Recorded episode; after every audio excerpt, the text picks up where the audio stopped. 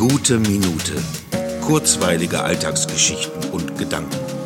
Mein Name ist Matthias Hecht und jetzt geht's auch schon los.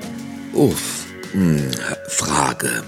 Wie kann man sich eine natürliche, also organische Nichtprofessionalität bewahren, ohne unprofessionell zu wirken?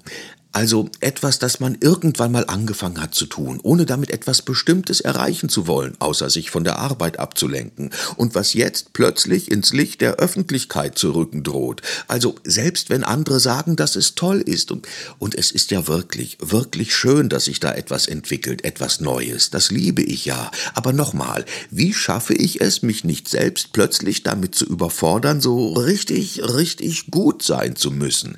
Im Grunde ist es ja die Frage danach, danach, wie man sich selbst und seiner Sache treu bleiben kann, locker bleiben kann.